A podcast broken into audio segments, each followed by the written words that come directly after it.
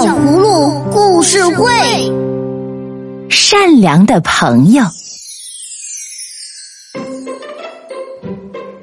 依依和小可在幼儿园里有许多好朋友，大家都愿意和他们一起玩。不过，小葫芦们刚来到幼儿园时，他们也很陌生，对周围的一切都不熟悉，而且有的小朋友还会经常抢走他们的玩具呢。顽皮的闹闹把小可还没画完的画展示给小朋友们看。小二，小可画的大象只有一只眼睛。大家哄堂大笑，不过小可却一点儿也不生气。我还没画完呢，想不想知道我画的大象有多漂亮？小可从闹闹手里取回自己的画，铺在桌上仔细的画起来。闹闹很好奇。带着所有的小朋友都围了过来，认真的看小可画画。啊，原来你画的是大象用鼻子举着我赛跑获得的奖杯。闹闹惊讶的跳起来说：“对，我要让所有人看到你的荣誉。”啊啊！顽皮的闹闹惭愧的低下了头。在那之后，他们成了最好的朋友。点点是班里的新伙伴，他不喜欢吃加餐小点心。如果你不想吃点心，让我们来想想别的办法。依依陪着点点做起了汉堡，可是加餐时间就快过去了，他们还没能做好一个成功的汉堡。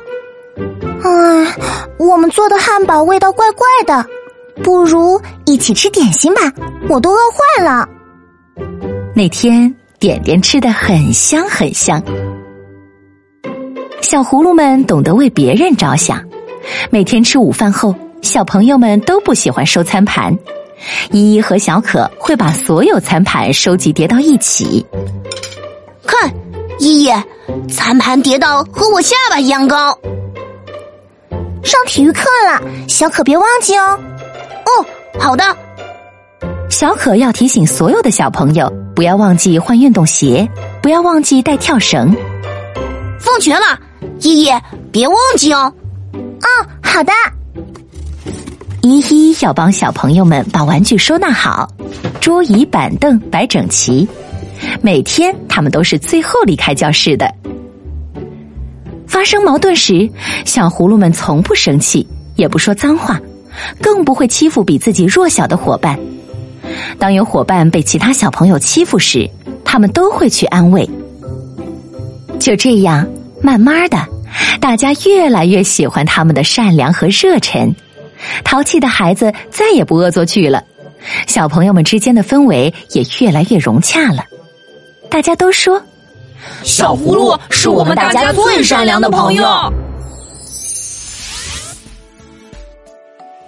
亲爱的小朋友，充满智慧和力量的故事听完了，别忘记每天补充一粒维生素 A、D，让小葫芦陪你健康成长吧。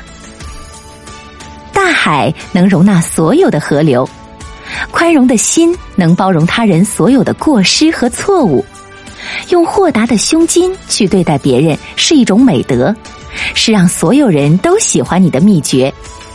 如果你也想拥有更多的伙伴，不妨去试试吧。